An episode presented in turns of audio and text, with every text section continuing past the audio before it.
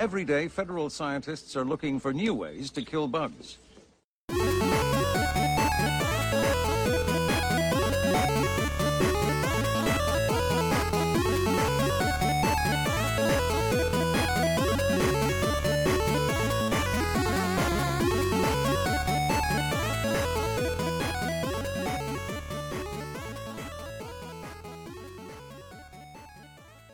Einen zauberhaften guten Abend, kann man glaube ich sagen. Wir haben uns heute mal wieder zusammengefunden. Wir, das sind in dem Fall äh, der Marv. Grüß dich, Marv. Hallo. Und wir haben uns äh, einen Gast und eine Gästin dazu geholt. Und zwar äh, zum Thema Mastodon-Instanzen. Da hätten wir einmal die Lea. Grüß dich. Hi.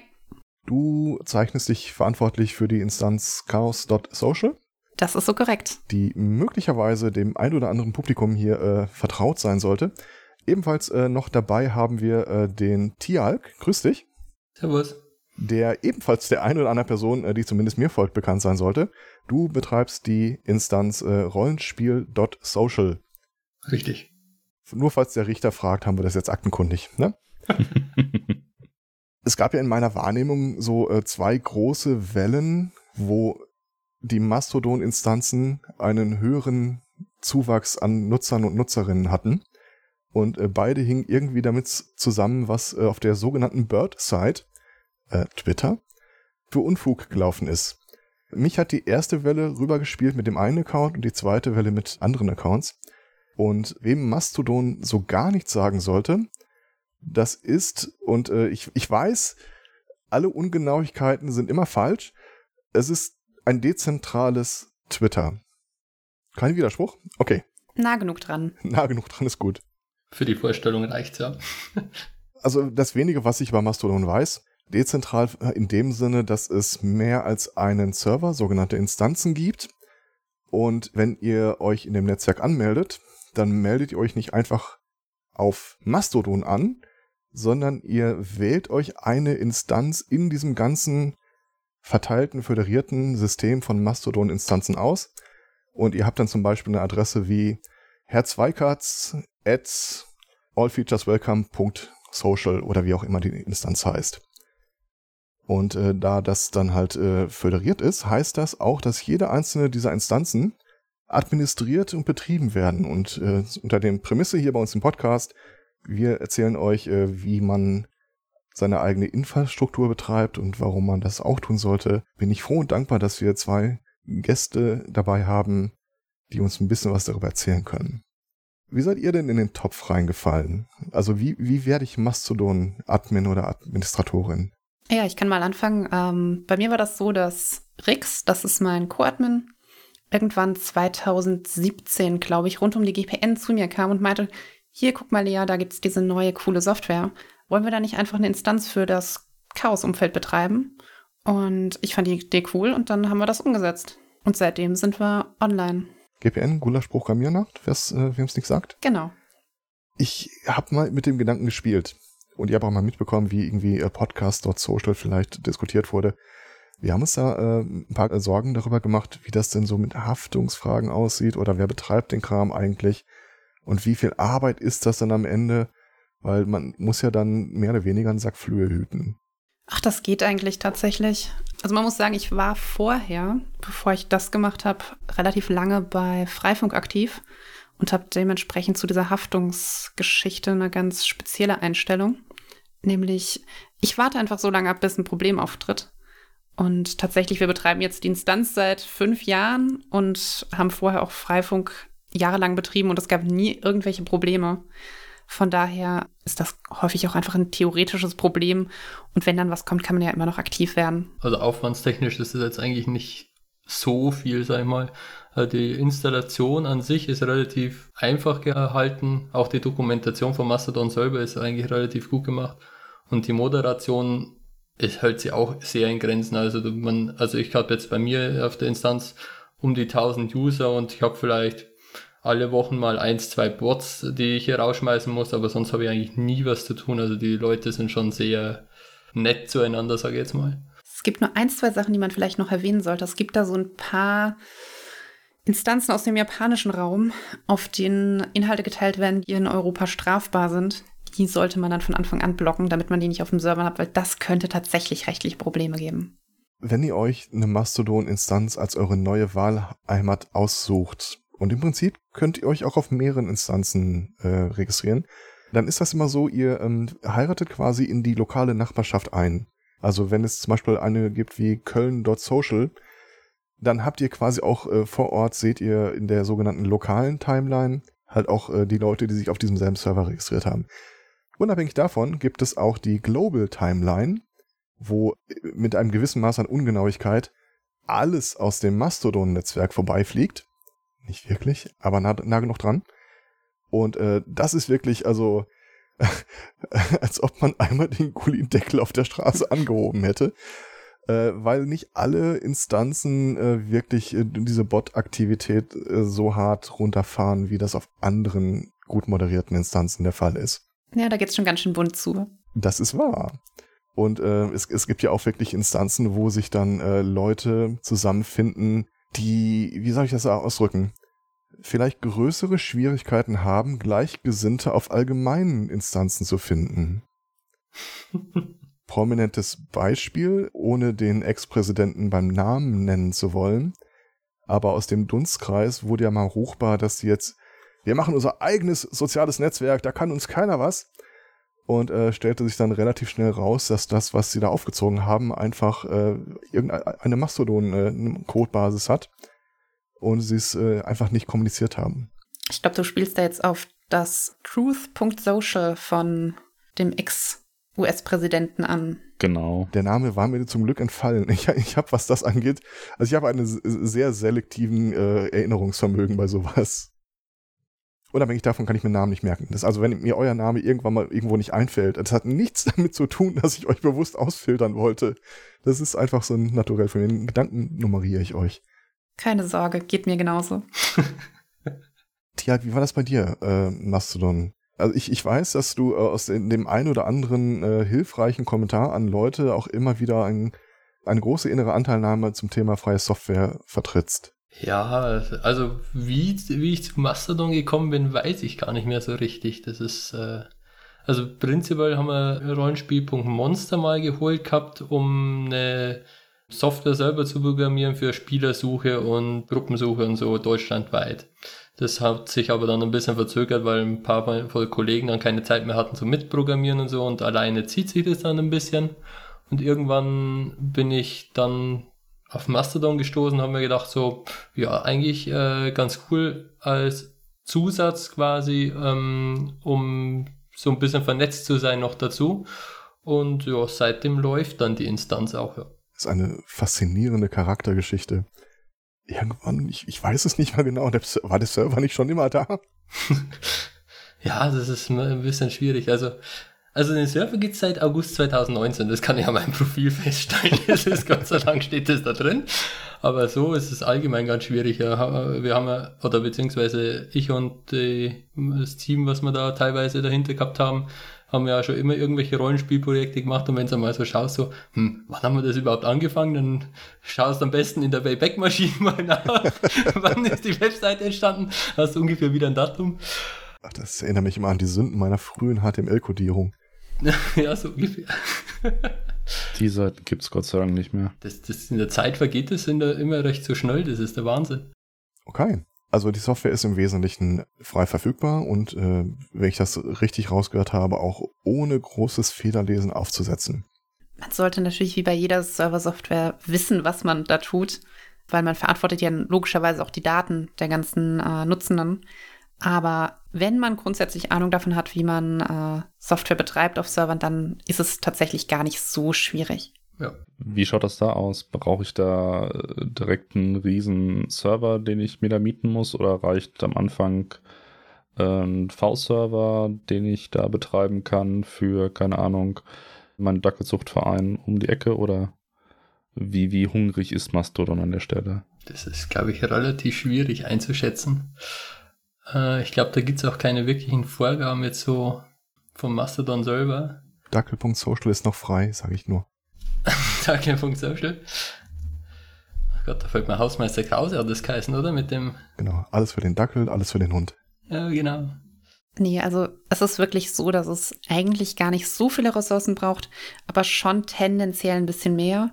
Es gibt aber dann zum Beispiel auch andere Implementierungen des Fediverse-Protokolls, das heißt ActivityPub. Und die Software, zum Beispiel Pleroma, ist auch eine Software, die ähnlich funktioniert, aber weniger Ressourcen braucht. Und die kann man dann wirklich auch auf ganz kleinen Servern laufen lassen. Das war jetzt so ein Nebensatz angeteasert. Ich habe ja so halb und halb äh, jetzt schon damit gerechnet, wie das erste Feedback aussehen wird, wenn die Episode rausgeht. Warum reden wir denn über Mastodon, wenn wir doch eigentlich über den Elefanten im Raum sprechen müssen? Es ist ja wieder Mastodon. Äh, nämlich das gesamte Fediverse. Also dieses dezentrale System gibt es nicht nur als Micro-Messaging-Dienst, also Aircode Twitter, sondern halt auch für ähm, Bilder, für Videos, für Audiodateien, äh, für größere Blogbeiträge, Für Veranstaltungen. für Veranstaltungen. Und äh, wir hatten ja vor einer Weile mal die Jinx von Vienna Writer dabei mit ihrer äh, Plattform und das ist ja auch zum Teil so eine Fediverse-Lösung, die die da hochgezogen hat. Genau. Ja, dann ist ja im Grunde alles gesagt. Im Grunde muss man das ja jetzt nur noch aufziehen. Warum heißt der ganze Kram ja .social? Ist das nicht relativ teuer? Ach, das hat sich einfach am Anfang so angeboten, weil es eben um Social Media geht. Und ähm, die erste größere Instanz, die auch heute noch die größte Instanz ist, hieß eben mastodon.social. Und dann hat sich das einfach so ein bisschen verselbstständigt, dass die meisten äh, .social heißen. Ich glaube auch, dass es von der Grundinstanz herkommt und dann hat sie das so in den Kopf festgesetzt von den Leuten und seitdem dann hat jetzt eigentlich vieles, was noch .social frei gehabt hat oder gepasst hat zu denjenigen oder wenn es keine äh, Subdomain oder so war, .social genommen. Also ich kenne auch ganz viele Instanzen, die einfach .social genommen haben. Genau, da war einfach auch noch viel frei und ich glaube, die kostet so 20 oder 25 Euro im Jahr. Also so teuer ist es jetzt auch wieder nicht. Oh, nee, okay. Wir hatten damals bei podcast.social geguckt und ich glaube, vielleicht hatte die sich schon einer geschossen und wollte die teuer verkaufen oder so. Ja, es gibt auch manche Registrare, die dann sagen, hier für diese bestimmten Begriffe wollen wir einen höheren Preis. Das heißt, da muss man immer so ein bisschen gucken. Ja, da steht dann immer Premium-Domain oder so bei den meisten Dingen, äh, Registraren dann dabei. Da bist du dann, äh, oft sind es dann so drei Buchstaben oder so, ist meistens immer, musst du immer selbst anfragen oder irgendwelche bestimmten Begriffe. Ich wollte mal äh, äh, local.host mehr schießen, aber das äh, wollten die mir auch nicht zu gestehen. Fand ich schade. Aber Punkte für die Idee, auf jeden Fall. Vielleicht muss man auch ganz kurz erklären, ein Registrar bzw. eine Registry ist ähm, der Anbieter, der einen Namen, der hinter dem Punkt kommt, verwaltet. Also hinterm letzten Punkt. Ja, Genau. diese Top-Level-Domain. Genau. Dann ist das ja alles viel stressfreier, als ich mir das gedacht habe. Also, ähm, was irgendwie jede Person, die äh, ich auf Twitter kannte und die ganze Podcast-Bubble ist ja irgendwie historisch gewachsen, hauptsächlich dann auf äh, der Bird-Site unterwegs und äh, die, die, die rüber gewechselt haben. Was mir äh, aufgefallen ist, so der Grundtenor war immer so, hier ist es so, wie es auf Twitter am Anfang war. Es ist ruhig, man wird nicht von Nachrichten erschlagen.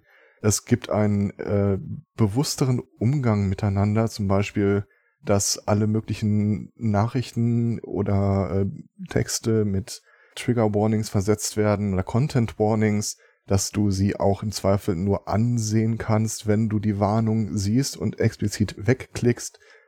Das äh, Beifügen von äh, Bildbeschreibungen ist da irgendwie deutlich stärker, häufiger vertreten als auf der anderen Seite. Es ist irgendwie gefühlt sehr viel ruhiger und entspannter. Ja, ich glaube, da tragen zwei Sachen ganz entscheidend dazu bei. Zum einen, es ist eben ein neues Projekt, wo man von sehr weit unten wieder neu angefangen hat. Und da ist es eben auch viel leichter, mit Best Practices, sag ich mal, vielleicht einen besseren Umgang miteinander zu schaffen. Und der andere, wahrscheinlich noch größere Punkt ist, Twitter ist halt Algorithmus gesteuert. Man weiß nicht, wann man welchen Tweet vorgesetzt bekommt. Und äh, bei Mastodon ist das immer noch rein chronologisch. Das heißt, da ist eben nicht maximale Aufmerksamkeit, maximale Provokation das Ziel, sondern auch vielleicht einfach nur miteinander zu kommunizieren und eine schöne Zeit zu haben. Ein digitales Utopia. So schön ist es auch wieder nicht. Ich glaube auch, dass das ganze Fediverse noch relativ klein, sage ich mal, ist jetzt im Gegensatz vielleicht zu Twitter oder Facebook oder was noch so gibt.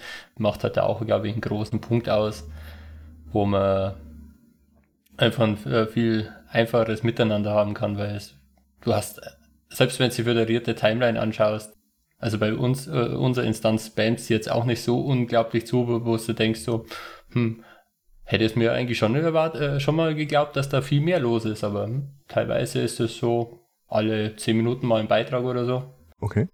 Also was mir aufgefallen ist, wir sind äh, mit, also immer wenn ich sage wir sind, meine ich in Wahrheit mich selbst. Das ist eine Unart, die ich mir dringend abgewöhnen muss. Aber wir arbeiten der Riesen, dran. Der Riesenparat Ja, ja, an Leuten hinter dem Podcast, den du erwähnen möchtest. Es gibt mehrere Ac- Accounts, die ich auf Twitter betreue, die dann auch auf Mastodon angelegt wurden. Äh, ich habe mir diese Unsitte direkt gar nicht erst angewöhnt, äh, einen Cross-Poster einzurichten. Also wa- was ich in die eine, in das eine Format reinschreibe, würde automatisch auch in das andere geschrieben. Das ist äh, Dankeschön. gern geschehen. Gern nicht geschehen. Weil äh, das, das macht auf einer gewissen, nüchtern, objektiven Seite vielleicht Sinn. Du musst es nur einmal schreiben und bedienst damit gleich zwei Felder. Aber zum einen, das sieht man relativ schnell, weil wenn ich jetzt auf Twitter jemanden äh, verlinke, dann sehe ich auf Mastodon zwar den Link, der auf Twitter führen sollte, aber weil es die Person auf Twitter nicht gibt, ist der im Wesentlichen halt ein toter Link. Du siehst, du kannst nicht sehen, wo der hängt, oder du kannst nicht draufklicken. Und häufig ist es ja auch so, auf der einen Plattform, häufiger ist es halt Mastodon, wo man hinpostet, äh, wo man das von Twitter rüberspiegelt, äh, liest keiner mit, wenn du antwortest. Weil die Leute wollen es reinfüttern. Ich bin da und da vertreten, aber sie bi- bieten keinen Rückkanal an der Stelle an. Das macht mich kirre. Aber, was mir aufgefallen ist, wir haben in der Regel auf den, äh, ich habe in der Regel äh, bei äh, Podcast-Accounts, die ich auf Twitter betreue, auf diesen Accounts mehr Follower. Aber ich habe auf Mastodon sehr viel mehr Rückmeldungen, selbst wenn es weniger Follower sind. Ja, das beobachten tatsächlich sehr, sehr viele. Das, das Gefühl ist irgendwie noch diese, diese kleine familiäre Atmosphäre auf Mastodon, finde ich. Also gerade auch dadurch, dass du diese Wahl hast zwischen ich möchte das, die föderierte Zeitleiste und nur meine lokale äh, Nachbarschaft, sage ich mal, sehen. Plus natürlich den Leuten, die man folgt, finde ich, hat man da die etwas, ja, familiärere Bubble Ja. als auf Twitter, wo man doch nochmal irgendwo da nochmal klickt, da nochmal jemand gefolgt ist und das alles einfach nur entweder durchrauscht oder, was gerade schon gesagt wurde, eher Der Algorithmus ist verschluckt. genau der Algorithmus das Ganze verschluckt und oder komisch anordnet, dass das alles keinen Sinn mehr ergibt. Und ich habe irgendwie auch den Eindruck, dass äh, ab einer bestimmten Größe auf Twitter die Leute sowieso nicht mehr wirklich gucken, wer du oder was du da schreibst. Da gibt's ja auch dieses Konzept, da weiß ich ehrlich gesagt gar nicht, ob es das auf Mastodon auch gibt, äh, von äh, Listen, wo ich also sagen kann, ich folge, keine Ahnung, 500 Leuten, 400 davon sortiere ich direkt erstmal weg, äh, während ich das bei Mastodon halt so gar nicht äh, wahrnehme. Also grundsätzlich kann Mastodon Listen, die funktionieren aber deutlich anders als die auf Twitter. Von daher so einen wirklichen Vergleich gibt's da nicht. Und das Schöne ist halt auch, Mastodon lässt sich per se, wenn ich das richtig verstanden habe, auch gar nicht richtig kommerzialisieren. Also wenn ich jetzt eine PR-Agentur bin und will eine Kampagne starten, muss ich mir auf irgendeinem Server einen Account machen, der diese Kampagne führt. Oder vielleicht mehrere Accounts. Aber wenn den A keiner folgt oder B, die auf der Instanz entweder untergehen oder gar keine Beachtung finden außerhalb, ja, dann, äh, dann, dann machst du deine Öffentlichkeitsarbeit quasi, indem du einen Kleiderschrank aufmachst und reinschreist. Es kriegt halt keiner mit. Es gibt keine Instanz, die mir das dann in meinen Feed reinschiebt. Genau, es gibt keine Default-Öffentlichkeit oder keine Werbeparameter im Algorithmus. Diese, äh, dieses Konzept der Trends ist dann auch das, was dann, wenn ich es richtig verstanden habe, fehlt. Oh, das habe ich ja noch gar nicht bedacht. Was heißt fehlt? Äh, Gott sei Dank nicht da ist, sagen wir es mal lieber so rum. Trended auf Mastodon habe ich jedenfalls noch nie gehört. Also es gibt die Hashtags unten, aber äh, sowas Trendendes wie bei Twitter gibt's da tatsächlich nicht. Also mit dem Vergleich mit Twitter tue ich mich schwer. Ich war nie bei Twitter. Ich habe mich da immer drum rumgemogelt. Aber was ich so von den Leuten, die rübergekommen sind, mitbekommen habe oder so, äh, anscheinend bei Twitter ist halt viel einfach nur auf Aufmerksamkeit und äh, hier, ich bin, ich mache, ich, keine Ahnung. Das schaffst du auf Mastodon einfach nicht, weil wie du schon gesagt hast, da wenn einer einen Beitrag schreibt und das interessiert halt einfach keinen, weil schau, der hat seinen Hund pink gefärbt. Ja, schön, interessiert sonst keinen Menschen.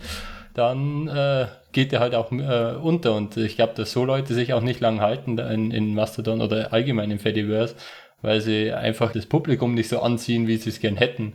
Das fördert halt eigentlich dann auch irgendwo die, diese Kommunikation wieder, weil die Leute gehen von allein wahrscheinlich wieder, weil sie einfach keinen Spaß daran haben werden, hier irgendwie groß publik zu werden. Und ja, das filtert halt dann wieder die Leute raus, die sich nicht an irgendwelchen Kommunikationen beteiligen würden. Oder den lila Hund ansprichst, gucke ich nochmal nach dem Preis für Dackel.social. das finde ich macht aber den Einstieg auch bei Mastodon etwas schwieriger. Also ich bin damals mit äh, Fediverse in Kontakt getreten, wo Facebook Thema war und das Fediverse als Alternative dann so langsam gestartet ist. Äh. Und das habe ich bei Mastodon halt auch jetzt mitgenommen, reinzukommen und die ersten Leute dann auch wirklich zu finden und zu folgen, ist ein bisschen schwieriger, weil halt auch diese große Masse an Sachen fehlt. Wenn man allerdings dann mal reinkommt, ist, finde ich, und äh, die ersten Sachen gefunden hat, die einen interessieren und mit denen man sich dann da austauschen möchte und kann, dann ist es wesentlich schöner. Ja, es ist ein äh, bisschen schwierig, weil du man durch die Föderation auch kannst du halt auch nicht, äh, wenn du einen Hashtag folgst, alle Instanzen sehen, die es halt so gibt, sondern wirklich nur mit die, die mit deiner Instanz irgendwie verknüpft sind. Also irgendwer folgt einer anderen Instanz oder irgendwelche Interaktionen hast du und dann spült sie das quasi dann auch in die föderierte Timeline und dann wird das auch erst unter die Hashtags zusammengefasst. Aber äh, ich glaube, aus dem Grund haben sie dann auch diese Themeninstanzen gebildet, was eigentlich auch am, von Anfang an gar nicht äh, so die, die Grundidee von, von dem ganzen Instanzen war, von dem, vom Fediverse. Ich glaube, das ist irgendwo auch schon mal äh, rumgegangen, dass sie das mit den, das mit den Themeninstanzen hat sie auch so äh, verselbstständigt, weil es diese Einstiegsschwierigkeit halt gab, so, ja, ich bin jetzt auf irgendeiner Instanz, da schreiben jetzt seit 100 Leute über alles Mögliche und das interessiert mich so irgendwie gar nicht. Wie finde ich jetzt das Zeug, was mich interessiert? Genau. Da gibt es noch zwei Punkte, äh, die so ein bisschen rausstechen. Und zwar das eine ist, Du kannst, wenn du auf einer Instanz registriert bist, einfach deine Koffer packen und sagen, ich ziehe um. Also ich bin jetzt auf köln.social, habe ich mich registriert. Kein brillantes Beispiel, aber und dann ziehe ich um nach Düsseldorf. Düsseldorf. Genau. dann kann ich theoretisch meinen Account mit äh, den Leuten, denen ich folge und die, die mir folgen, auf den neuen Server mitnehmen und sehe die dann auch und werde da gesehen. Vielleicht wollen die das nicht wirklich, aber äh, zumindest geht es technisch, das ist ja was. Und äh, der zweite Punkt, den ich äh, ab und zu mal als quasi Kritik gehört habe, war, aber im, dann kann mich kann sich ja auf Mastodon jemand auch als mich ausgeben. Also ich könnte jetzt irgendwie marv at rollenspiel.social oder so registrieren, falls du da noch keinen Account hast. Ich kann aber eine kleine Kurve machen. Das erste ist, wie kommt man ins Fediverse rein? Ist tatsächlich inzwischen ein bisschen besser geworden, weil man am Anfang jetzt Accounts vorgeschlagen bekommen kann, wenn man einen neuen Account anlegt.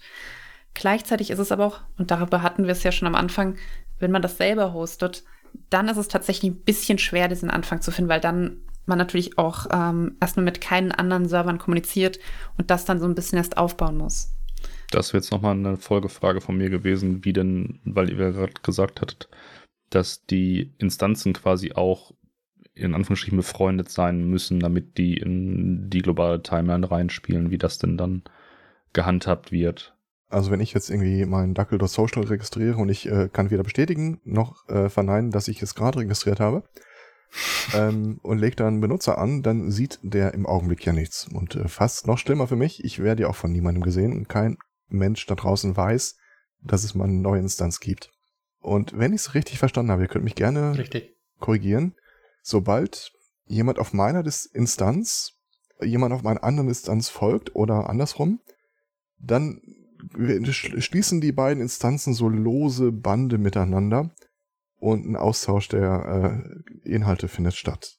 Also ganz lose ist es nicht. Also im Endeffekt, sobald du irgendwem folgst oder ich weiß gar nicht, welche Bedingungen alles, alles gibt, auf jeden Fall folgen ist zum Beispiel, wenn du einem Account da folgst, haben die zwei Instanzen sich miteinander ähm, bekannt gemacht.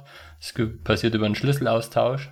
Da komme komm ich gleich später nochmal dazu. Da gibt es nämlich noch ein Problem da, danach.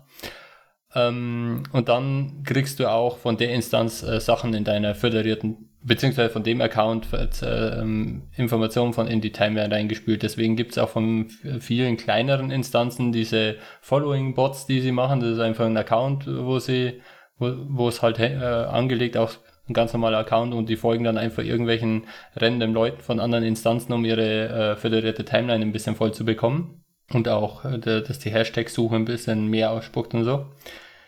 Das Problem aber äh, auch an diesen, an so einer eigenen Instanz ist, wenn man jetzt, äh, ich, ich habe zum Beispiel die Rollenspiel.group noch gehabt für die Freendi, für, die, für eine Freehandica-Instanz, die spricht auch äh, ActivityPub, also das Fediverse an. Und da ist die Problematik, die tauschen und die Instanzen tauschen untereinander diese Schlüssel aus. Wenn man jetzt die Domain wiederverwendet und quasi einen jetzt halt auf Group ähm, Mastodon installieren würde oder irgendwas anderes, hast du automatisch ein neues Schlüsselpaar und mit den Surfern, wo du schon mal kommuniziert hast, äh, weisen dann deine neue Instanz äh, ab, weil sie quasi den falschen Schlüssel hat. Ich weiß nicht, ich habe noch, nicht, äh, noch nirgendwo gefunden, wie lang diese, äh, das dauert, bis diese Schlüssel quasi wieder irgendwann freigegeben werden. Ich gehe nämlich davon aus, dass es eingebaut worden ist, dass sie dran gedacht haben. Schade eigentlich. Sonst könntest du eine Domain aufsetzen, ich habe 50.000 Aufrufe pro Monat. Ja, das Problem ist nur, äh, die Domains sind äh, auf jeden Fall eine Zeit lang verbrannt. Wenn du, wenn du quasi jetzt sagst, ich setze jetzt keine, nehme jetzt 15 Domains einfach mal aus Spaß, setze da Instanzen auf, verknüpfen mich mit manchen und äh, löscht das ganze Zeug dann wieder, dann hast du einfach die, diese, Inst äh, diese Domains einfach verbrannt für die nächsten, die kommen, wenn du es wieder freigibst. Also das ist tatsächlich, glaube ich, aber eher auch ein theoretisches Problem, weil wie oft lösche ich jetzt eine Instanz und will dann tatsächlich auch, dass jemand anderes den gleichen Namen für die gleiche Software nochmal nutzt. Also da habe ich durchaus auch Verständnis dafür, wenn das so ein bisschen erstmal verbrannt ist, nur ein bisschen mehr Aufwand treiben muss. Um jetzt aber nochmal ganz kurz den Bogen zu deiner ursprünglichen Frage, die, wo ich auch schon falsch abgebogen bin, äh, zu ziehen. Ja, das mit dem Validieren von Accounts ist so ein Thema. Vor allem mit, wie ist das jetzt, wenn ich Fuba auf der einen Instanz und Fuba auf der anderen Instanz habe, wer ist, woher weiß ich jetzt, dass das der echte Fuba ist? Und ähm, das geht tatsächlich nicht. Das ist wie bei E-Mail-Adressen letztlich. Ich kann bei einem anderen Anbieter den gleichen Namen haben und darüber das nicht genau sagen. Aber was geht ist, es gibt so zum Beispiel Domain-Validierung. Das heißt, wenn ich eine Website habe und die in mein Profil schreibe, dann kann ich da sicherstellen mit einem Link auf meiner Website sozusagen, dass das meine Seite ist. Und dann kriegt man da an diesem Link so ein grünes Häkchen. Dann kann ich zumindest darüber eine ungefähre Verifizierung sicherstellen. Der mythologische grüne Haken, der blaue Haken auf der Website. Genau, da ist der blaue Haken und da ist der grüne Haken. Der funktioniert anders, aber man kann darüber zumindest schon mal sagen, zum Beispiel, das ist die Lea, die jetzt unter lea.is erreichbar ist. Und darüber kann ich so sozusagen verifizieren, dass ich ich bin. Also wenn du wirklich äh, Accounts hast, die zu irgendwelchen Projekten oder so gehören. Also für persönliche Accounts wird schwierig, weil die wenigsten wahrscheinlich auch eine eigene Webseite haben für sich selber. Aber Projekte kannst du relativ leicht damit verifizieren, ja. Ich habe Tage am Rande mitbekommen, dass jetzt EU-Instanzen äh, eigene Mastodon-Accounts äh, auf einer eigenen Instanz betreiben. Meintest du jetzt, dass eine EU, also dass die EU eine eigene Mastodon-Instanz ja. betreibt? Genau. Okay. Ja. Müsste sie raussuchen, aber. Das gibt es aber auch äh, inzwischen für Bund.social gibt's, das wird vom ja. Bundesdatenschutzbeauftragten betrieben. Es gibt Bavü.social, das wird, glaube ich, vom baden-württembergischen Landesdatenschutzbeauftragten betrieben. Dementsprechend ist auch die baden-württembergische Landesregierung zum Beispiel da drin. Und so nach und nach kommt da auch tatsächlich immer mehr äh, von den offiziellen Stellen sozusagen ins Fediverse, was ja auch eigentlich ganz schön ist. Das war einer der ersten Accounts, die ich äh, gefunden habe. Das war der äh, vorherige Bundesdatenschutzbeauftragte. Namen kann ich mir nicht merken. Der aktuelle heißt Kelber. War der das? Glaube ich. ich meine, es war der davor, aber. Naja, der ist ja, ist ja jetzt aktuell auch sehr dahinter, dass, dass die ganzen ähm, staatlichen Dienste, sage ich jetzt einmal, einen, einen Account im Fediverse haben, damit man den nicht nur irgendwie über ähm, Facebook oder so folgen kann oder die Informationen darüber über Facebook bekommt. Da ist er, da ist er gerade ein bisschen äh, am Aufräumen. Ich erinnere mich noch an eine Diskussion mit einer ehemaligen Arbeitskollegin, die auch sowas sagt wie, ja, Twitter und Blogs, das ist doch so eine fast schon pathologische Selbstdarstellung. Ich so, also hier hat gerade das Bundesverfassungsgericht ein Urteil getwittert. Es ist vielleicht noch nicht so Nische, wie du denkst. Für den Einstieg damals, äh, mir fiel es relativ leicht zu wechseln, weil es damals noch so ein Bridging-Service gab, wo ich sagen konnte, das ist mein Twitter-Account. Gibt es Leute, denen ich auf Twitter folge, die ich jetzt auf Mastodon finden kann? Und das ähm, skalierte halt so mit der Zeit, weil je mehr Leute diesen Bridging-Service benutzt haben, desto mehr Leute hast du dann auch wiedergefunden. Und äh, da hat irgendwie gerade, ich weiß nicht mehr, was Twitter angesagt hat, aber es war irgendwas Schreckliches. Und äh, da wechselten halt auf die erste Welle, die ich mitbekommen habe, relativ viel auf einmal. Okay. Mit anderen Worten, wenn ich so ein Ding betreiben will, ist natürlich A, eine gute Idee, weil äh, haben ist seliger als brauchen. B, der Einstieg, habe ich gerade rausgehört, ist äh, ein bisschen schwierig, all dieweil äh, du bist halt äh, das neue Kind auf dem Schulhof und irgendwie äh, am Anfang spielt noch keiner mit dir. Man braucht offenbar nicht den Mammut-Server. Oh Gott. Gott. Schön. Alles sehr schön. geht ins alle. Alter. Alles für Bleib Ich gehe Mastodon. beim noch mal Elefanten. raus, ich komme noch mal rein. Man Wieso, das passt doch schön zum Thema. ja, Alles führt zusammen. Nochmal noch mal für alle, die es nicht mitbekommen haben. Ein Mammut ist äh, das Wappentier, beziehungsweise das, das kleine Maskottchen von Mastodon. Äh, vielleicht am Namen schon zu erkennen teilweise, aber ähm, ja. Und äh, da, da gab es ja auch irgendwie die Tage so einen, äh, einen Schismenwechsel. In, in the Before Times, The Long Long Ago, hieß das äh, Veröffentlichen einer Kurznachricht auf Mastodonia Tuten. So halt. Äh, das ist vor kurzem von dem Menschen, der äh, Mastodon.social betreibt, ja offiziell, äh, nein, also jetzt kann man auch posten sagen. Das ist mir an mir vorbeigegangen. Es ist eine sehr verrückte Geschichte auch tatsächlich. Also wenn ich das richtig gelesen habe, mal ist es so, dass ursprünglich es Tuten hieß, weil irgendjemand das lustig fand und ihm damit den Anfang der Entwicklung finanziert hat, wenn er das Tuten nennt.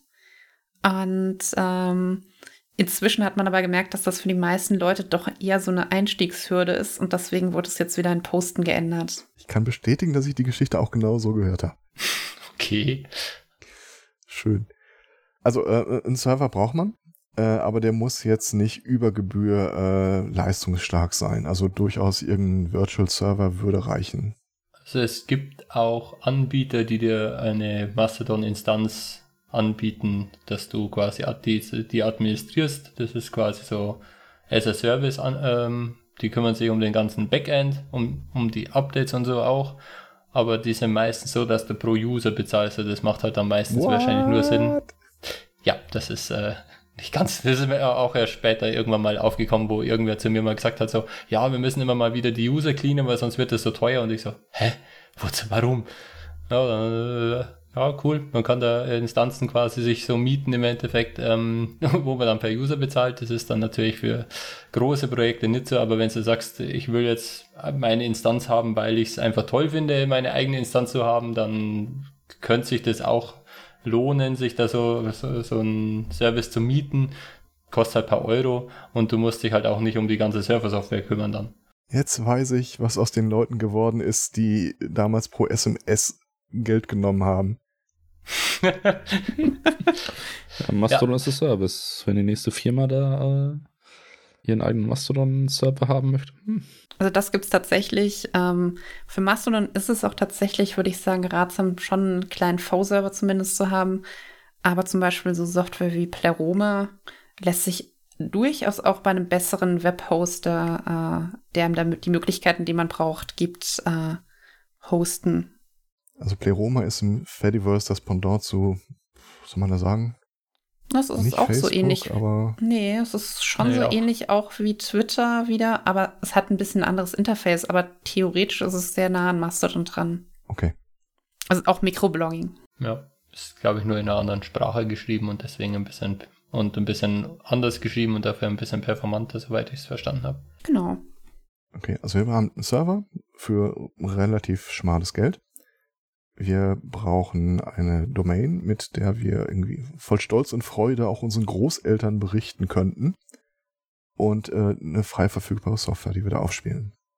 Ich finde, ihr seid bisher noch so ein bisschen einfach da weggekommen, was den Administrationsaufwand angeht, weil das ist ja vielleicht auch so eine Geschichte, wo man erst dadurch, dass man den Job auch sich annimmt und macht, dafür sorgt, dass das Klima entsprechend gut ist. Auf jeden Fall. Also ich sag mal so, der Aufwand kommt immer so ein bisschen in Mengen. Also wenn es diese Wellen gab, sag ich mal, wo ganz viele neue Leute auf die Instanzen gekommen sind, da ist dann meistens der Moderationsaufwand auch ein bisschen höher. Also wenn wir jetzt wirklich um das aktive Moderieren eingehen.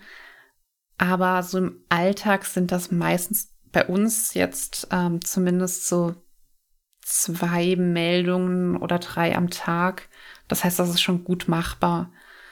Ähm, es ist eher tatsächlich das, was gemeldet ist, was so ein bisschen unangenehm häufig ist, weil, ähm, naja, man kriegt dann halt durchaus Zeug gemeldet, das man eigentlich so gar nicht sehen möchte, mhm. muss es sich dann aber angucken, um es zu moderieren. Und ähm, das ist dann schon ganz unangenehm. Richtig unangenehm wird es, wenn sich jemand auf der eigenen Instanz nicht benimmt, weil da muss man dann eben auch aktiv werden. Und das ist so immer so im eigenen Haus aufräumen. Äh, da diskutieren dann Leute manchmal ein bisschen anstrengend und das ist dann einfach sehr unangenehm. Und es ist ja wahrscheinlich auch so, es ist ja häufig so bei Moderationstätigkeiten, dass äh, die klare Trennung zwischen mir als Person, die auf dieser Instanz aktiv ist, und mir als Person in der Funktion eines Moderators sich nicht immer sauber miteinander verbinden lässt.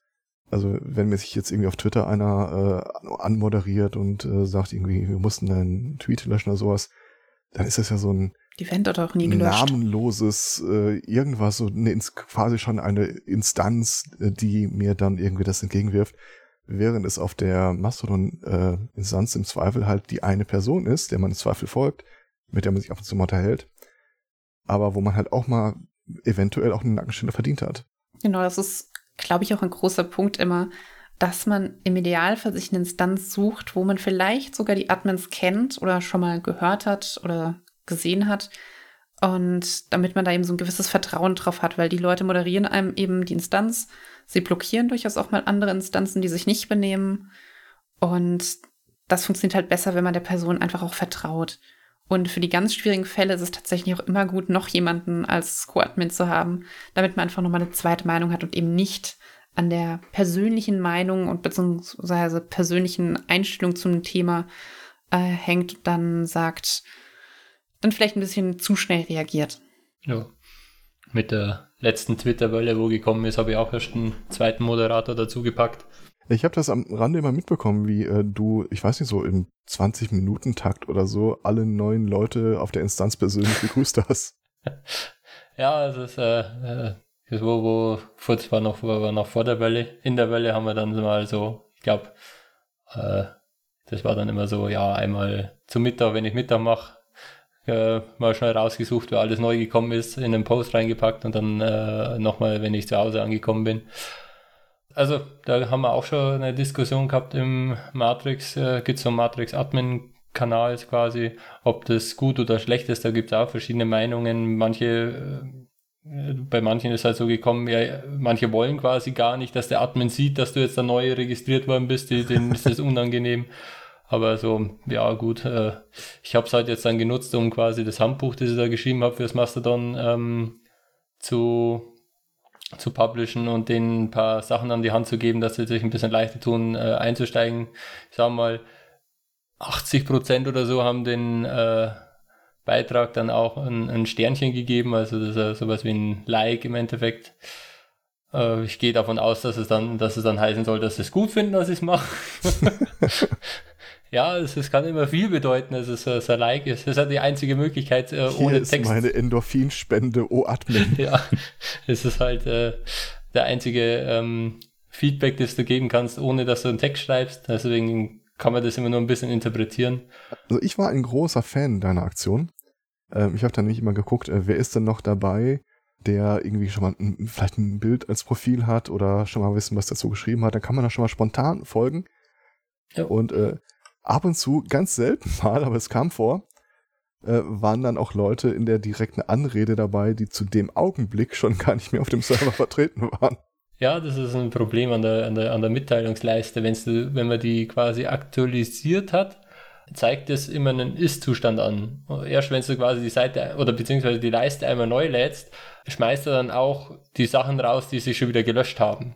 Also neue Sachen kommen schon dazu, aber gelöschte schmeißt er nicht raus. Deswegen ist es ab und zu passiert dann, dass ähm, die Leute ja. halt dann weg waren, bis ich äh, einmal durch die Leiste durchgescrollt bin und die, den Post abgesetzt habe. Haben sich umgeguckt.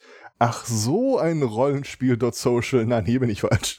Ja, ich weiß es nicht.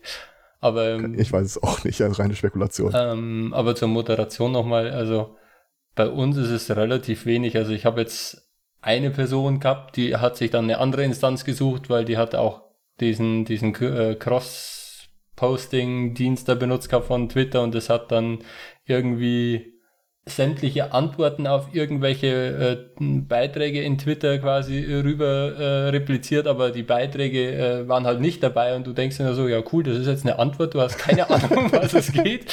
Da habe ich dann mal gesagt, äh, magst du es nicht mal ausschalten oder umstellen und so und dann ist sie halt gegangen. Gut, äh, ihre Entscheidung, mir auch gleich. Ich habe sie jedenfalls aus meinen. I think not, Sir. ich habe sie jedenfalls aus meinen Sand rausgehabt. Ich äh, bin nämlich auch kein Fan von dem äh, Cross-Posting. Das ist so. Vor allem die meisten Leute, die von Twitter rüber posten, schauen halt nie in den Account rein und das ist halt wirklich vergeudete ähm, Power dann, weil im Endeffekt auf Mastodon hast, äh, also höre ich, hast du viel mehr Feedback als auf Twitter. Und das, wenn du äh, bis das Zehnfache an mehr Followern auf Twitter hast, kriegst du trotzdem mehr Feedback auf Mastodon. Das ist, finde ich, schon echt krass teilweise. Ich bin sehr glücklich mit. Aber ansonsten, Moderation, ich mal, also selbst wenn du jetzt sagst, so, ja, ähm, das war ganz am Anfang, äh, haben wir auch dann bei den neuen äh, ähm, bei dem Erstellen des Handbuchs noch gehabt, wie schreibt man am besten Hashtags, dann sind Leute draufgekommen, hey, wenn du jetzt da äh, Leute hast, die zum Beispiel äh, blind sind oder so oder, oder irgendwelche Screenreader brauchen, dann ist, ist es für die Screenreader besser, wenn du bestimmte Groß- und Kleinschreibung benutzt fürs, äh, für, die, für die Hashtags. Das haben wir dann auch ins Handbuch mit aufgenommen. Auch die Bildbeschreibung ist dann, ist dann recht bald gekommen mit so, hey, äh, für Screenreader ist es cool. Das haben wir dann auch ein paar Leuten gesagt, die oft Bilder posten, so, magst nicht Bildbeschreibung reinmachen das ist eigentlich alles relativ positiv aufgenommen worden und umgesetzt, relativ bald auch umgesetzt worden. Oder wenn du ähm, Tweets machst, also wenn du halt, äh, du hast ja nur 500 Zeichen, wenn du mehr posten willst, dann äh, schreib, äh, antwortest du halt immer auf deinen eigenen Beitrag. Und ähm, da ist halt jetzt so, sei mal gang und gäbe, dass es nicht mehr als gelistet machst, sonst wird dir das Ganze die äh, lokale Zeitleiste geflutet jeder einzelne Beitrag und du schreibst halt dann nur den ersten Beitrag öffentlich und die anderen als nicht gelistet. Das haben auch bis jetzt eigentlich alle nach, nach einmal so, magst es nicht gern so machen, äh, auch angenommen. Also ich sag mal, die Moderation ist relativ einfach, weil die Leute, also jedenfalls die Leute, die ich auf meine Instanz jetzt so sehe, bereit sind, eigentlich so gut wie alles umzusetzen, was mir denen ans Herz liegt. Also da ich jetzt nicht viel. Also für deine Instanz hast du da nochmal ein extra Handbuch verfasst für Leute, die dann da rüber gewechselt sind. Habe ich es richtig verstanden? Äh, ja, also im Prinzip die, die, die, die meisten Sachen in dem Handbuch sind allgemein gültig. Ein paar Sachen sind halt, wie zum Beispiel die äh, so Hashtags, Vorschläge für Pen and Paper Sachen und so, die sind wahrscheinlich für andere Instanzen jetzt nicht ganz so interessant vielleicht, außer es sind Rollenspieler. Aber ähm, eigentlich ist das Handbuch schon recht äh, allgemeingültig, weil dann werden eigentlich die gängigsten Funktionen erklärt und auch äh, für was man zum Beispiel Content Warning benutzen sollte, äh, wie die Sichtbarkeit ist, wenn man die verschiedenen ähm, Einstellungen macht, wer dann was sieht oder wer zum Beispiel den Beitrag sieht, wenn ich den wo, wie poste und so Sachen stehen da auch drin. Also sag mal, 90% ist allgemeingültig und dann sind noch ein paar Sachen drin, die dann speziell halt fürs Rollenspiel interessant sind. Also rein der Diskussion wegen möchte ich ja jetzt so tun, als wäre das alles sehr kompliziert, so wie du das beschreibst. weiß, das ist es in Wahrheit nicht, aber vielleicht können wir mal ganz kurz darlegen, was es mit diesem äh, Public, Unlisted und so weiter auf sich hat. Also auf Twitter ist es so, ich drücke die Taste neuer, neuer Tweet, schreibe, äh, was ich der Welt mitteilen will und klicke auf Senden, bin durch damit. Im Prinzip würde das auf Mastodon so auch funktionieren, aber es ist ja ein flauschigeres Miteinander. Du kannst eine Nachricht posten und äh, dazu schreiben, mit welchem Veröffentlichungsgrad die rausgehen soll. Also komplett öffentlich äh, ist äh, im Grunde sieht's jeder, der mir folgt und jeder in der lokalen Timeline und jeder in der föderierten Timeline. Dann gibt es, glaube ich, Unlisted und das ist, äh, helf mir, das sind dann die Leute, die mir folgen, sehen's. Nein, es taucht nicht in der ähm, lokalen oder föderierten Zeitleiste auf. Es ist aber boostbar. Das ist sozusagen das Retweeten von Mastodon. Und das nächst eingeschränktere wäre dann äh, Follower Only. Das sehen dann tatsächlich nur die Menschen, die mir folgen. Und da kann ich es dann noch nicht mehr boosten. Genau, das nicht listet ist quasi eigentlich, also die einzige sinnvolle Nutzung davon, wo ich jetzt weiß, ist wirklich für die äh, Tweets, die man macht, wenn man sagt, man veröffentlicht mehrere Sachen und will einfach nicht die lokale und föderierte Timeline voll machen damit. Aber wenn es als nicht gelistet ähm, postet, die Follower kriegen trotzdem das mit alles und so. Wir nutzen das tatsächlich noch als Empfehlung für die Leute, die ihren Cross-Poster unbedingt betreiben wollen. Ah ja, Die stimmt. dürfen damit nur unlisted posten, weil dann sieht's niemand in der Public Timeline. und dann nervt das nur halb so viel, weil dann sehen das immer noch die Leute, die ihnen folgen wollen und sich aktiv dafür entscheiden, diese zum Teil äh, kaputten äh, Posts dann zu sehen. Aber der Rest sieht's eben nicht, weil zumindest wir auf Chaos Social sagen immer, die lokale Timeline sollte doch ein Ort sein, um frische Kommunikation zu starten. Und da funktioniert halt so ein Cross-Poster überhaupt nicht Genau. weil der macht letztlich ja auch einfach das ganze Fediverse kaputt. Wenn alle Leute das machen würden, dann würden da nur noch Bots miteinander schreiben. Und das tut so einem sozialen Netzwerk überhaupt nicht gut. Ja, aneinander vorbei. Und dann gibt's auch noch Leute wie mich. Ich habe auf dem Handy einen Client, der sowohl Twitter als auch Mastodon bedient, mit jeweils mehreren Accounts. Und wenn da eine Person ist, und der folge ich von meinem privaten Twitter-Account, von ein oder zwei Podcast-Twitter-Accounts und auf Mastodon, dann schreibt die einmal was und ich kriege fünf Nachrichten. Und wenn ich, selbst wenn ich auf einen davon antworten will, dann muss ich erstmal gucken, okay, welches Netzwerk ist denn das jetzt? Von wo aus muss ich denn antworten? Also bitte nicht cross-posten. Bitte nicht. Nee, ja. lieber entscheiden. Das, also es, ge- ich weiß nicht, wie, wie ähm, die meisten Instanzen das handhaben. Wir haben da zum Cross-Posting einfach in unseren Nutzungsbedingungen mittlerweile auch einen Punkt drin, sag ich jetzt mal, wo, äh, wo wir drauf hingewiesen haben. Wir, bei uns ist Cross-Posting prinzipiell nicht erwünscht, falls dann doch wegen irgendwas unbedingt sein muss, dann nur als ungelistet. Allgemein sollte man wirklich, äh, wenn man sich eine Instanz aussucht, einfach äh, wirklich die Nutzungsbedingungen durchlesen. Da steht meistens immer drin, oder da kann man meistens schon rauslesen, ob das eine Instanz ist, für die, für die man sich interessieren würde oder eben nicht. Also die meisten Instanzen führen die schon sehr gewissenhaft, diese, ich sag's jetzt mal, Nutzungsbedingungen Genau. heißt es, glaube ich, in Deutsch. Also es sind meistens eher so Moderationshinweise und allgemeine Infos über die Instanz. Genau, das ist so, also wir, zumindest für Chaos Social sagen wir immer, das ist auch unser Wohnzimmer und wir behandeln es auch so. Das heißt, wir erlauben dir zu der Party in unser Wohnzimmer zu kommen, aber es gibt eben Dinge, die wir da nicht sehen wollen und ähm, das sind dann eben die Regeln des Servers. Und das ist tatsächlich auch so ein großer Unterschied, sag ich mal, zu Twitter. Dass man sucht sich mit der Instanz eben auch die Regeln der Instanz aus. Und bei Twitter hat man ja häufig das Problem, dass man irgendwas meldet, was wirklich total daneben ist, aber dann kriegt man ein paar Stunden, Tage später die Nachricht von Twitter, nee, das ist völlig in Ordnung, wir haben da jetzt nichts gemacht. Und auf Mastodon ist es meistens auf den meisten Servern so, dass es tatsächlich sehr gut moderiert wird. Es gibt dann auch ein paar Instanzen, die haben ganz groß draufstehen, sie machen da Free Speech, du darfst alles sagen. Das sind dann meistens aber auch die Instanzen, die ganz schnell geblockt werden von den meisten anderen, weil da die ganzen Trolle und Leute sind, die einfach nur Krawall wollen. Also das ist ja im Netz irgendwie Free Speech Activist ist eigentlich ein Synonym für rechtsoffen. So kann man es auch ausdrücken. Aber zu den Sichtbarkeiten, es gibt dann noch die Sichtbarkeit an Direktnachricht. Da haben wir auch ein, bei im Handbuch einen, einen Warning dazu geschrieben, bei Mastodon interessanterweise die Direktnachrichten eigen handhabt und nicht den äh, Activity-Pub-Standard folgt.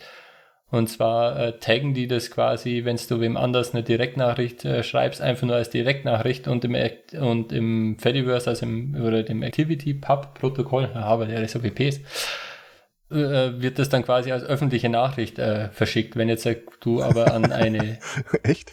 Okay. ja, ja, wenn du jetzt an Das eine. Fri Friendica oder äh, irgendeine andere Software äh, schickst, die quasi nicht diesen Tag beherrscht, äh, wird das quasi einfach nur als ganz normale Nachricht an, äh, weitergeleitet. Das ist ja eine Sache, die ich im Chaos-Umfeld sehr mag, dieser offene Umgang damit.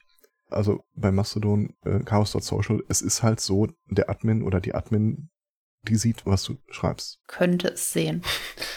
Sonst sehr viel Arbeit. Es gibt ja auch diesen sehr alten äh, Service hier irgendwie, äh, anonbox.net, ähm, ich glaube auch vom Chaos betrieben, wo du äh, halt, wenn du irgendwo eine E-Mail-Adresse angeben sollst, dann kannst du dir die ad hoc da generieren, angeben, siehst dann, irgendwie, ich glaube, 24 Stunden lang, was dahin geschickt wird, also kannst du irgendwie einen Bestätigungscode oder sowas geben lassen, aber ansonsten musst du dich nie wieder damit beschäftigen.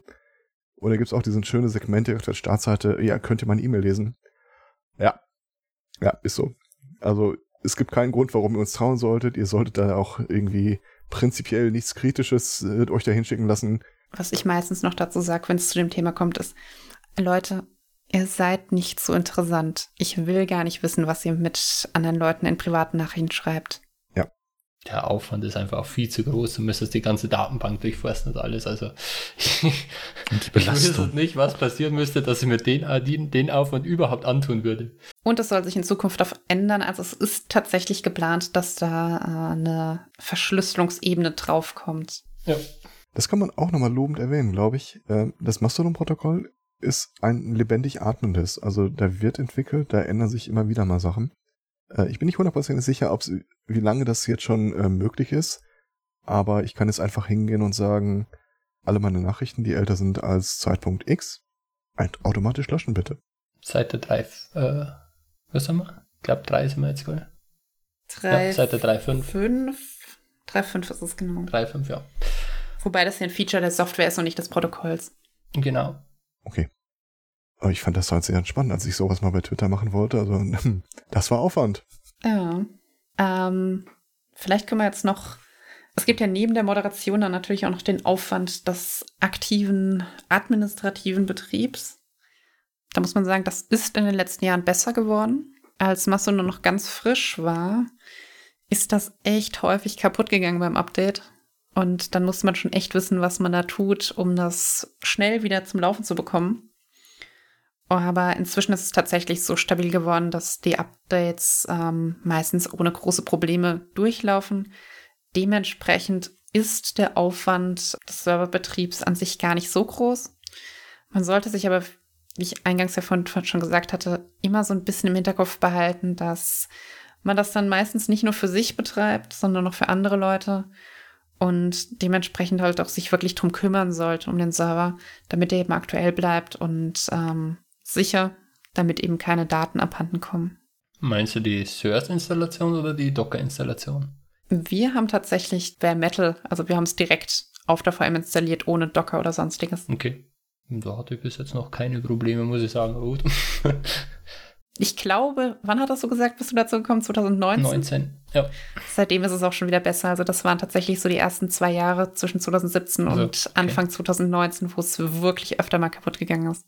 Ich erinnere mich an Phasen, wo es mal nicht verfügbar war oder äh, wo irgendwie auf der Birdside irgendwas passiert ist und plötzlich schossen die Anmeldungen hoch und äh, ja, es dauerte dann hier und da mal, bis eine Nachricht rausging. Aber das ist auch alles lange her gefühlt. Genau. Und wie gesagt, wenn man jetzt nicht unbedingt ein Mastodon haben will, sondern vielleicht auch ein Plerome oder was anderes tut, dann kann man das auch bei einem äh, Shared Hoster, der da einem mehr Möglichkeiten gibt, hosten und dann muss man sich zumindest nicht mehr um das ganze Betriebssystem drumherum und so weiter kümmern, sondern nur um die Software und dass die aktuell bleibt. Also es gibt noch diverse Sachen, die man als in der Administration machen kann. Ich weiß, ähm, manche Inst äh, Instanzen haben es so, dass du dich quasi bewirbst um eine äh, Aufnahme und das muss dann erst freigeschaltet werden. Woanders brauchst du irgendwie einen Invite-Code, der irgendjemand auf der, der schon auf der Instanz drauf ist, der quasi, wenn man so will, dafür bürgt, dass äh, du da gut hingepasst oder sowas. Und äh, im Augenblick, ihr hattet das ja vorhin schon mal erwähnt, wenn da draußen einer steht und sagt, hm, Mastodon, das klingt nach dem gelobten Hand, äh, Land, da will ich hin. Äh, dass man sich dann auch erstmal aus der Liste ausguckt, wo will ich denn überhaupt hin? Und wenn da nichts bei ist, was euch gefällt, ja, dann äh, betreiben wir den Kram halt selber. Ja. Also Digital Courage zum Beispiel hat ja auch, ähm, ich glaube, da mussten Euro pro Monat oder so zahlen für den Account. Also es gibt, es, ich glaube, man, man kann da so gut wie alles machen für, wie, wie, wie man das betreiben will. Das ist einem wirklich offen gestellt. Und ja, eine eigene Instanz so zu machen, ist halt, ist halt dann einfach der Luxusweg, sag ich mal. Genau, und wir haben zum Beispiel, äh, wir sind ja mit einer der größten deutschsprachigen Instanzen mit Chaos Social. Und dazu haben wir theoretisch eben noch den Ruf vom Chaos Computer Club hinten dran, obwohl, das muss ich jetzt explizit erwähnen, wir eigentlich nichts damit zu tun haben. Wir fühlen uns zwar dem Chaos zugehörig, aber wir machen das sozusagen aus der Community für die Community. Und der Verein Chaos Computer Club hat damit gar nichts zu tun. Und wir sagen halt, okay, wir möchten nicht, dass die Instanz zu groß, zu schnell wächst. Einfach aus dem Ruf, der sozusagen vielleicht dahinter steckt. Und deswegen geht es bei uns tatsächlich eben nur Pan White, den aber jeder, der auf der Instanz ist, ähm, ausstellen kann. Aber damit wächst das eben nicht mehr ganz so schnell. Weil wir wollen ja auch die Diversität letztlich im Fediverse und nicht eine große zentrale Instanz.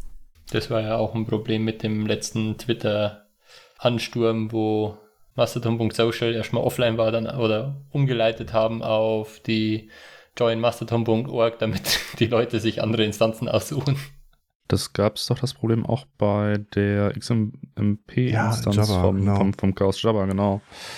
Wo dann alle gesagt haben, ja, schöne Instanz, die der Chaos da hat. Das klingt gut, wir vertrauen dem Chaos. Äh, und dann war das alles etwas überlaufen.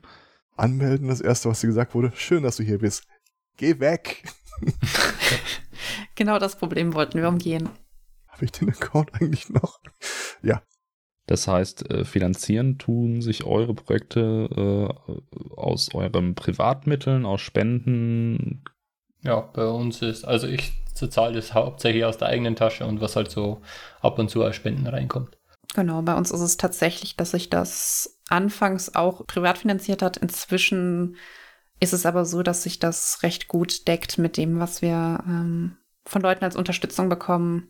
also ich weiß jetzt nicht, wie viel, wie hoch die Kosten da sind, aber ich vermute mal, so ein V-Server für vielleicht 15 bis 20 Euro im Monat ist man auf jeden Fall locker dabei für die erste Zeit. Ja, Denke ich auch. auf jeden Fall. Ähm, wir sind inzwischen größer. Also bei uns sind es mehrere hundert Euro Serverkosten inzwischen. Aber das ist auch wirklich dann nur was für eine große Instanz und nicht für äh, ein paar, sag ich mal, hundert Nutzende. Ja, das habe ich bei mir ähnlich. Aber bei uns gibt es ja nicht nur die Mastodon-Instanz, ich habe ja auch äh, ganz viel verbundene Dienste quasi für freie Software, was man so nutzen kann und öffentlich zugänglich ist. Und das läuft ja auch alles quasi auf dem Server mit. Und daher ist dann die Maschine ein bisschen größer dimensioniert. Also wir haben den Aufwand, den man personell damit betreibt, finanziellen Aufwand überschaubar, technische Seite, ja gut, also es, es gibt halt Installationsanleitungen, gehe ich an, und so Server-Hardening hatten wir im Groben auch in früheren Episoden schon mal angeschnitten. Ist halt für einen Podcast ein ideal äh, schlecht geeignetes Thema, um da ins Detail zu gehen. Ja, gib mal Befehl XY ein. Heute noch davon erzählt, dass ich immer mal so einen äh, Podcast machen wollte über das äh, richtige Knoten von Knoten. Einfach nur für den Effekt, dass Leute vor dir stehen und sagen, why? Genau, nimmst du rechts das Seil, legst es Ja. über das linke, drehst es unter dem Auge durch. Handgelenk um 180 Grad drehen. Irgendwie sowas. Was ganz putzig ist, weil äh, in äh, knapp einer Woche steht das Podstock vor der Tür. Und da wird es einen äh, Vortrag, einen Workshop geben über Knoten, Knoten. Ich freue mich da sehr drauf. Aus Mikrofon XLR-Kabel dann. Auch schön, auch schön. Origami aus XLR-Kabeln. Ich glaube, sowas wird tatsächlich da auch demonstriert. Hm. Ich weiß, eine der Organisatorinnen beschrieb die Tage auf äh, Mastodon ihre ersten Origami-Versuche. Das ist, glaube ich, auch eine Wissenschaft für sich. Ja, äh, ich, ich habe mir irgendwann mal, äh, also zwei Sachen kriege ich aus dem Gedächtnis noch hin und das habe ich einfach immer nur in irgendwelchen Kneipen gemacht, um das dann irgendwelchen Leuten vor die Nase zu legen. Stimmt, Origami war die Kunst des Papierfaltens, ne? Ja. Ich habe mich gerade vertan. Du bist bei den Reisklößen?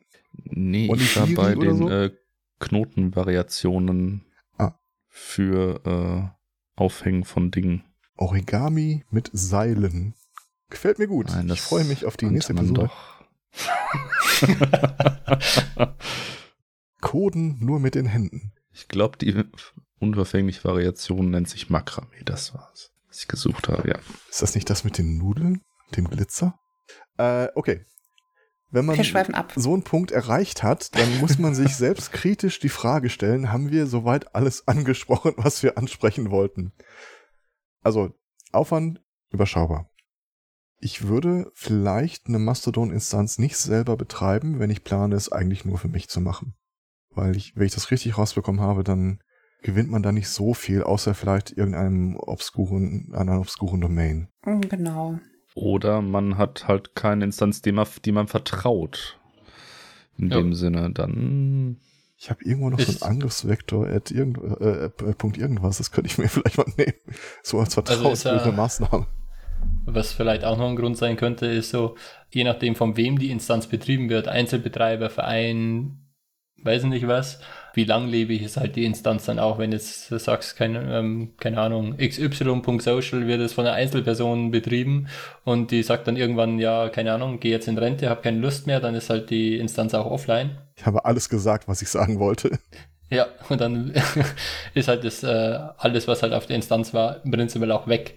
Und da kannst du halt auch dann sagen, ja, ich betreibe meine eigene Instanz, solange ich jetzt quasi ähm, lebe oder was auch immer, äh, habe ich meine Daten da, habe ich alles, äh, kann ich alles sehen, was ich will. Und wenn es mich halt nicht mehr gibt, dann interessiert das auch keinen mehr. Wobei ich das ein geiles Segment im Testament finden würde. Man wird vom Erbe ausgeschlossen, wenn man diese Mastodon-Instanz nicht mindestens noch 50 Jahre weiter betreibt. Eine Stiftung dafür gründet oder so. Äh, Wäre auch gut, ja. Ist halt auch so eine, so eine Sache, da bin ich auch gerade am überlegen, ob ich irgendwie eine Gruppe, Verein, wie auch immer man das definieren will, dann draus macht, dass halt die, das, die Langlebigkeit von den ganzen Projekten ein bisschen äh, über mich hinaus wächst, sage ich mal. Oder könntest ja quasi meinen Traum realisieren. Ich wollte immer mal die Fördergemeinschaft Bilden des Internets gründen als Verein, nur damit ich es mit FBI abkürzen kann. Schöne Idee. Ah, da kriegst du aber schlecht eine Domain mit drei Buchstaben. Meinst du, FBI.social gibt's schon? Wo wir dann wieder bei vertrauenswürdigen äh, Betreibern wären. Ja, mein Gott. Ja, sagen wir so, also dann kannst du auf jeden Fall sicher sein, dass die Daten schon mal da sind. J. Edgar Tutor. Und die werden auch nie gelöscht. Ja. Eine Frage habe ich noch. Äh, die könnte ich Google stellen, aber ich habe euch ja jetzt gerade hier. Ähm, manchmal, wenn ich mich an irgendeinen Tweet erinnere, suche ich den und äh, in meiner eigenen Timeline kann ich voll vergessen und google dann danach und finde die in der Regel.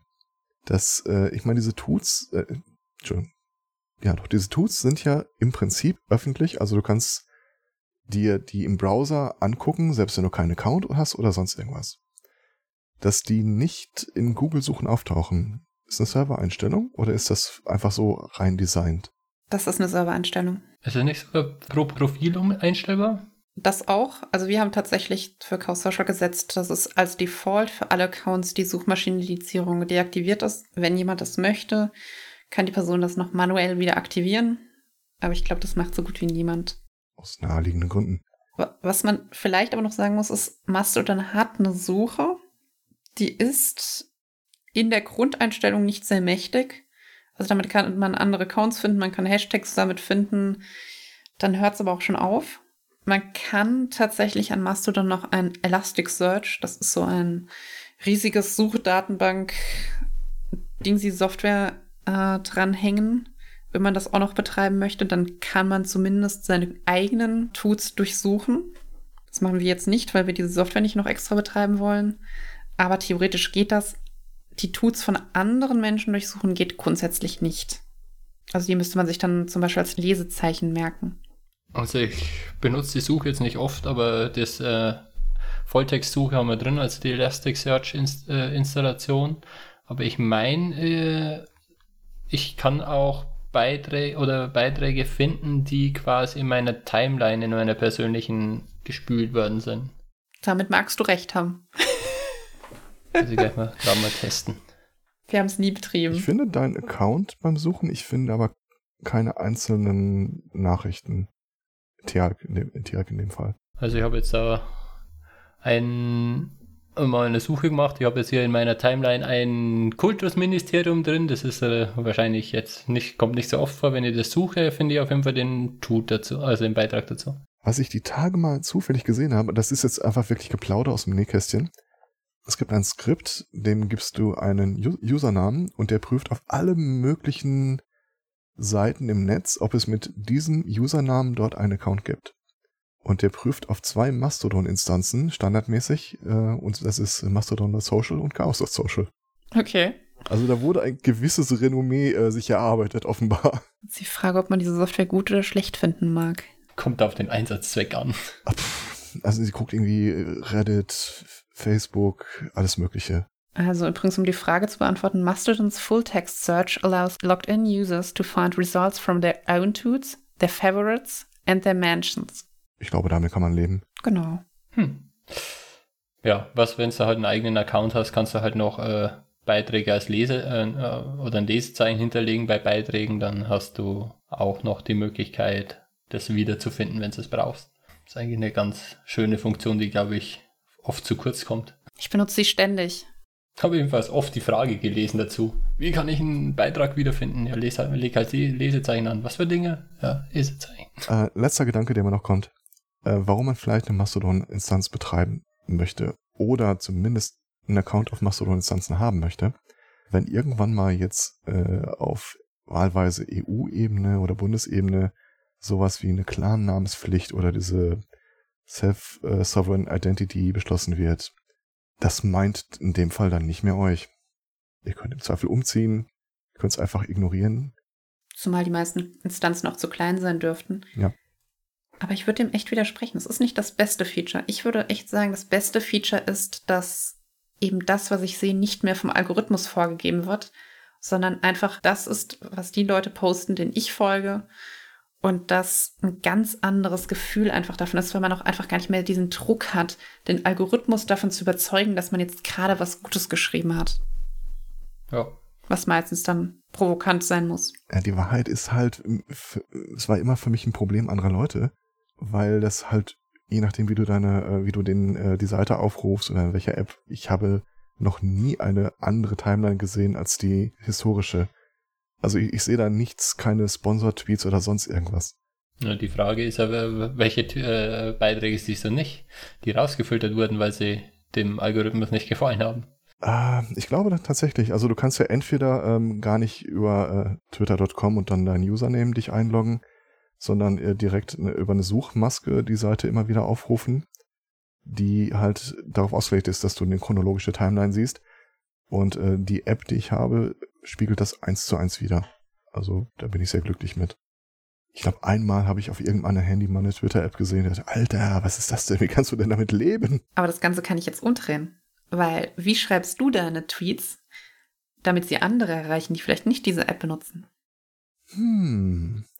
Also es beeinflusst nicht nur, was du liest, sondern auch, was du schreibst. Ich kann mit Stolz und Freude sagen, dass ich mir darüber noch nie Gedanken gemacht habe. Wollte ich gerade sagen. Es war einfach höchstwahrscheinlich, wie es halt früher oder jetzt halt im Mastodon-Universum ist. Man schreibt's halt und äh, nicht der Hintergedanke, ich möchte jetzt tausend Leute erreichen, sondern die Leute, Genau. die mir folgen, die kriegen es reingespült oder durch Zufall über einen Hashtag oder sonst was und das war's. Ich glaube, von uns hier hat keiner den Gedanken des großen Influencers, oh, ich muss jetzt aber mit meinem Werbepost 20.000 Leute erreichen, mindestens, äh, sonst kriege ich meine Zahlung nicht. Der atemberaubend schlecht drin. Ja, das sorgt eben dafür, dass man ruhiger schreibt und dass eben auch alles nicht so provokant ist und dementsprechend es weniger Streit auch gibt, sag ich mal. Das macht alles, wie du gesagt hast, vorhin flauschiger. Bei Mastodon ja. Ja, ja, natürlich bei Mastodon. Bei Twitter ist überhaupt nicht. Äh, Nee, so, so gar Twitter nicht. ist eher kratzbürstig. Das stimmt. Also Twitter ist der Kratzbaum und äh, Mastodon ist eher so die Katze. Ja, weil er halt das Aufmerksamkeit und Klicks kriegt, was provokant ist und auf Twitter und das zieht dann der Algorithmus nach oben und dann gibt's noch mehr Aufmerksamkeit und dann machen das wieder andere Leute und das ist so ein wunderbar selbstverstärkender Kreislauf. Ja, vor allen Dingen ist ja nicht mehr der, äh, die Bubble da, die dann dieses Flauschige theoretisch auch unterstützen würde, sondern umso weiter nach oben gespült, umso mehr Leute aus anderen Bubblen kommen dazu und äh, es wird dann halt kratzbürstiger. Genau. Also noch kratzbürstiger als eh schon. Bei der zweiten Welle vor ein paar Wochen oder Monaten hat man das mal ganz kurz, also war meine Wahrnehmung, äh, da sind halt auch ein paar Leute rübergezogen, die äh, eine gewisse Followerschaft auf Twitter quasi mitgenommen haben. Also große, relativ große Namen, Autoren, Autorinnen. Und äh, da war eine kurze Phase, wo man wirklich gesehen hat, okay, da, da kommt jemand ganz offensichtlich von Twitter. So, hey, hier ist diese banale Frage. Was denkt ihr darüber? Schreibt's mir in die Kommentare. Alter, lass das. Ich mach das doch auch nicht bei dir. Aber das hat sich äh, echt runtergepegelt innerhalb kürzester Zeit. Ja, ich glaube, die haben das relativ schnell selber bemerkt, so, hm, es schreibt keiner, es interessiert keinen. Ich, ich weiß ja nicht mal, ob da, ob, ob da keiner geschrieben hat, aber ich vermute mal, ich vermute, dass ich dazu keine Ahnung habe. Okay. Irgendwas, äh, irgendein Elefant im Raum, den wir noch äh, übersehen haben. Mir fällt gerade keiner ein. Vielleicht könnte man noch währenden Mastodon oder bestehenden Mastodon-Usern sagen, dass, dass die Meldefunktion eine sehr gute Möglichkeit ist, die Moderatoren oder Administratoren der Instanzen zu unterstützen. Auf jeden Fall. Und bitte wählt die gemeldeten Tuts, die euch gestört haben, aus und meldet uns nicht einfach nur einen Account, sonst müssen wir da mit echt viel Aufwand durch diese Profile durchscrollen. Und das möchte wirklich niemand. Und das Kommentarfeld, wobei das hat es jetzt, Genau. äh, je nachdem auch App oder was man benutzt, aber das Kommentarfeld bitte ja auch benutzen. Genau, gebt uns so viele Infos, wie ihr nur könnt. Nicht nur hier, der Account stört mich, sondern warum, wäre auch schön. Genau. Ich musste jetzt gerade mal suchen, wo der Report-Button eigentlich wirklich ist. Aber ja, ist gar nicht so schwer zu finden, wenn man äh, es drauf anlegt. Nur mal Spaß, was passiert, wenn ich da draufklicke? Nix. Gar nichts passiert. Alles gut. Ähm. la la la la la. Nein, es ist wirklich nichts passiert. Ich, äh, man müsste irgendwie noch wirklich ein Textfeld ausfüllen. Ja. Okay. Dann Danke euch für eure Zeit und für euer Engagement, diese beiden Instanzen be zu betreiben. Oh ja, beide davon, äh, liebe ich heiß und innig, die bereichern meinen Alltag. Sehr schön. Gerne, gerne. Und war schön, hier gewesen zu sein. Ja. Ah, danke. Freut mich auch. Dann bleibt uns eigentlich nur noch zu sagen, äh, wir freuen uns auf Spotstock. Wir freuen uns, dass die Episode, wenn ich jetzt sage, dass sie vor dem Podstock rausgeht, dann muss es auch passieren. Also, Chaka, sich unter Druck setzen.